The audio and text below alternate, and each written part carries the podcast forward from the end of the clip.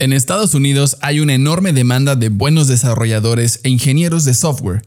No es de sorprenderse, pues al día de hoy este país tiene más de 182 compañías unicornio de tecnología. Pero, ¿cómo consigues trabajo en alguna de las empresas de tecnología de Estados Unidos? Esto es Breaking the Code para una actualización a tu source code con nuevas funciones de desarrollo profesional, algoritmos de habilidades para tu vida laboral y librerías de inspiración para lograr tus objetivos de la mano de mentores y expertos cazatalentos de CodersLink. Y ahora, la voz del programa, Charlie Chipotle. Bienvenidos. Pues bien, la industria de la tecnología es una de las pocas donde la demanda de trabajo crece más rápido que la cantidad de programadores disponibles para cubrir las vacantes. Sin embargo, a pesar de que la demanda es mucha, seguramente estás aquí escuchando este podcast porque a lo mejor o no tienes empleo o estás en busca de la promesa de mejores salarios y beneficios inigualables que ofrecen y prometen las grandes empresas de tecnología de Estados Unidos. El primer paso y el más sencillo para encontrar empleo en estas empresas que están contratando es postularte. Claro, suena obvio, ¿no? Puedes postularte a Google, Amazon, HP, Apple y Facebook, una de las más grandes por mencionar algunos, eh, que son los más grandes de Silicon Valley. Ellos publican sus vacantes de trabajo directamente en sus sitios web y es muy sencillo postularte en realidad. Pero algo largo y tedioso por lo que pasarías mucho tiempo llenando los formularios de cada una de las posiciones en todas las empresas de tecnología. Ahora, podrías pasarte todo el día, todos los días haciendo esto o buscar una manera más sencilla de hacerlo. Y es que en realidad estas empresas reciben más de 2 millones de solicitudes de empleo al año. Así que tienes una oportunidad en 2 millones tan solo para que te consideren como candidato para una primera entrevista.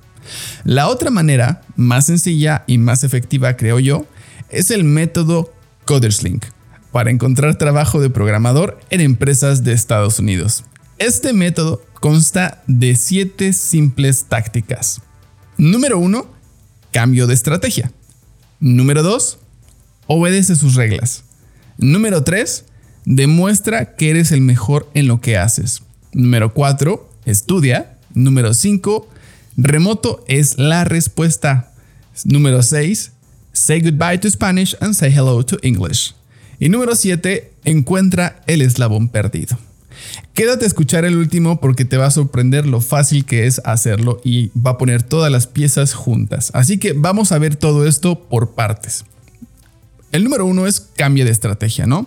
Entonces, a menudo creemos que la tarea de buscar un empleo es ir de puerta en puerta. Esto puede ser cierto para otros puestos, otros roles, otras industrias, pero para encontrar empleo en empresas tecnológicas no lo es, y es que las empresas tecnológicas están en constante búsqueda del candidato ideal en un mercado laboral donde hay muy pocos profesionales disponibles. Si bien es cierto que reciben millones de solicitudes al año, entonces ¿por qué siguen buscando? Créeme, que por muy grande que sea la compañía, es imposible revisar todas las aplicaciones y en muchos casos son aplicaciones a puestos que no están o abiertos o no existen. Así que las compañías optan por otra estrategia, los headhunters y reclutadores externos. Coderslink, por ejemplo, es un portal especializado en encontrar talento tecnológico y las empresas se acercan a nosotros con perfiles específicos para que nuestros expertos reclutadores los encuentren dentro de los profesionales registrados en la plataforma. A este sistema le llamamos matching donde puedes cargar tus datos profesionales, los cuales luego son comparados con los datos de las vacantes publicadas por las empresas y si tu experiencia profesional y los requerimientos de la empresa hacen match, entonces te notifican eh, un empleador que está interesado en conocerte en una entrevista. Este sistema es mucho más eficiente ya que en agencias de talento como nosotros en Coderslink precalificamos a los candidatos para ahorrar pasos en el proceso de contratación y lograr, y lograr que las empresas contraten a los profesionales que requieren en menos tiempo y con menos dinero, claro, lo cual es también un beneficio para ti, que quieres conseguir un trabajo más rápido. Te voy a dejar un link en la descripción de este episodio para que crees tu cuenta hoy mismo en Coderslink. Solo recuerda eh, que tienes que completar toda la información que se te solicita para que puedas eh, encontrar este match con otra empresa.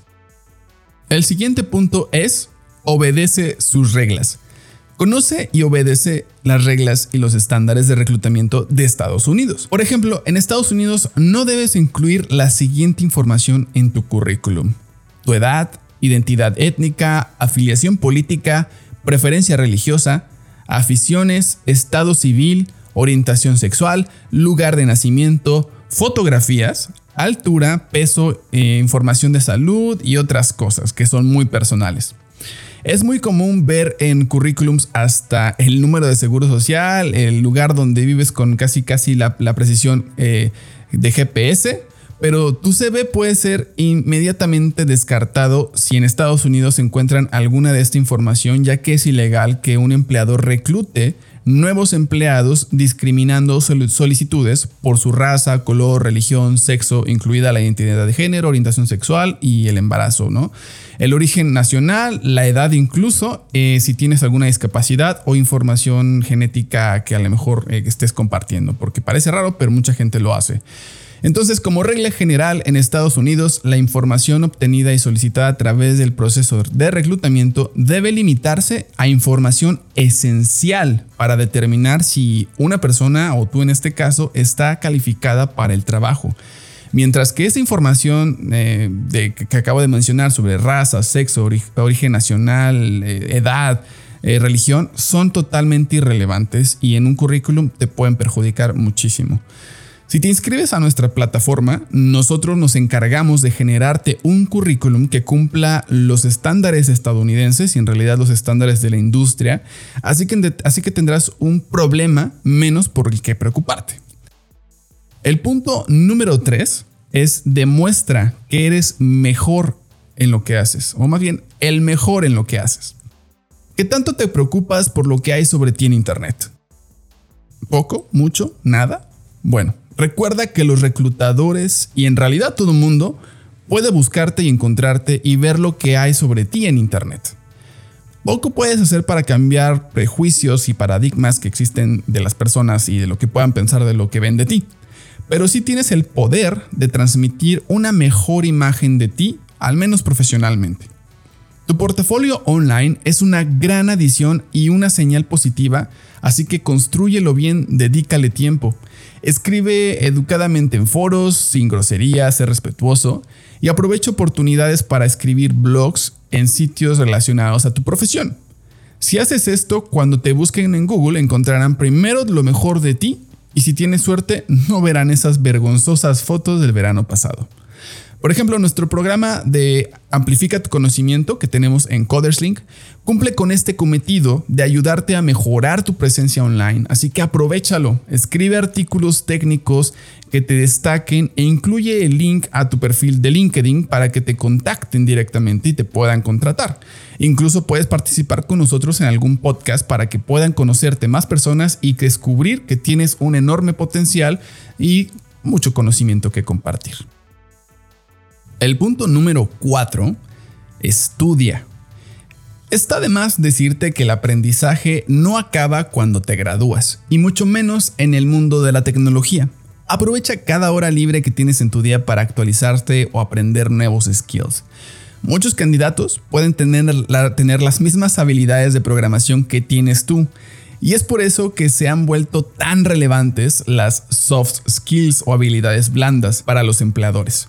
Existen cursos y documentación online que puedes aprovechar para desarrollar las soft skills que te podrían hacer diferente entre otros que están también aplicando al mismo puesto.